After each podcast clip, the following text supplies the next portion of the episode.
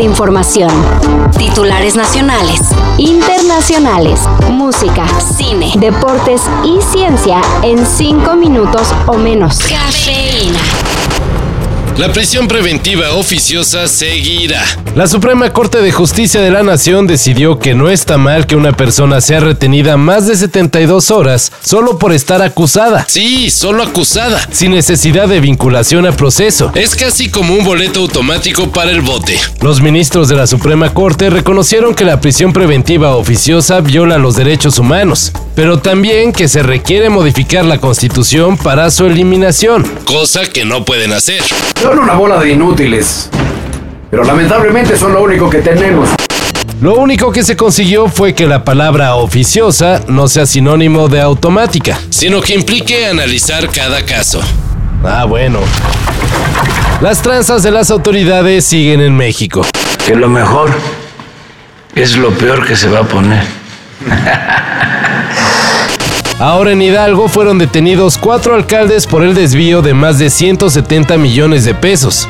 Aunque según investigaciones se tiene contemplado que 13 alcaldes están metidos en este desfalco bautizado como la estafa siniestra. Y habría representado un desvío de más de 500 millones de pesos. Todo por medio de empresas fachada. Por cierto, si viven en Epazoyucan, Yagualica, Huautla y Nopala, váyanse consiguiendo nuevo alcalde. Porque los que tenían son los detenidos por p... raterotes. Ayer se vivió la historia.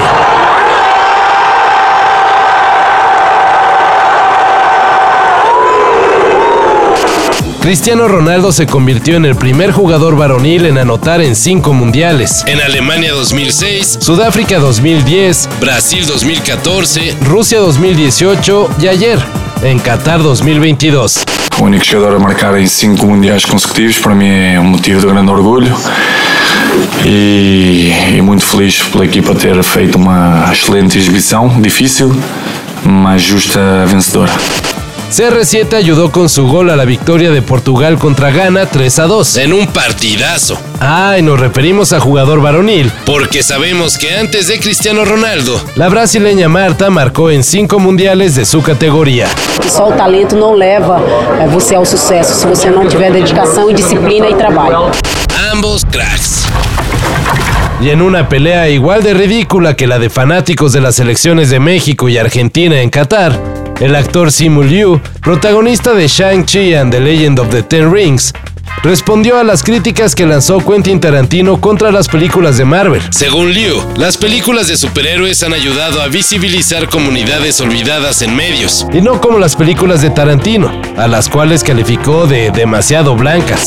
¿Enloquecieron o qué, idiotas?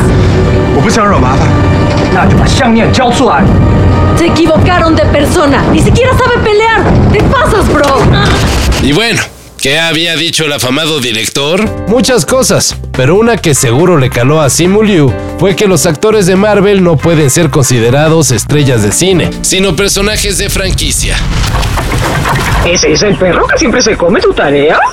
Sí, am, detesta que el aprendizaje me ha llevado a un lugar donde él nunca irá. ¿Ves? Ya no hay que dudar cuando los chamacos digan que el perro les comió la tarea. En la India, policías justificaron la desaparición de 200 kilos de marihuana incautada, asegurando que las ratas se la echaron completita. Según la BBC, un juez del estado de Uttar Pradesh pidió ver la droga que serviría de evidencia para un caso de narcotráfico. Y pese a lo ridículo que pudiera parecer, sí les creyó a los uniformados. No es la primera vez que esto ocurre en la India. Antes, roedores se han encargado de desaparecer 386 kilos de mota y un considerable número de botellas de alcohol. Sí, fueron ratas. Pero esas de las que habla Paquita la del barrio. Rata inmunda, animal rastrero, escoria de la vida, adefesio mal hecho.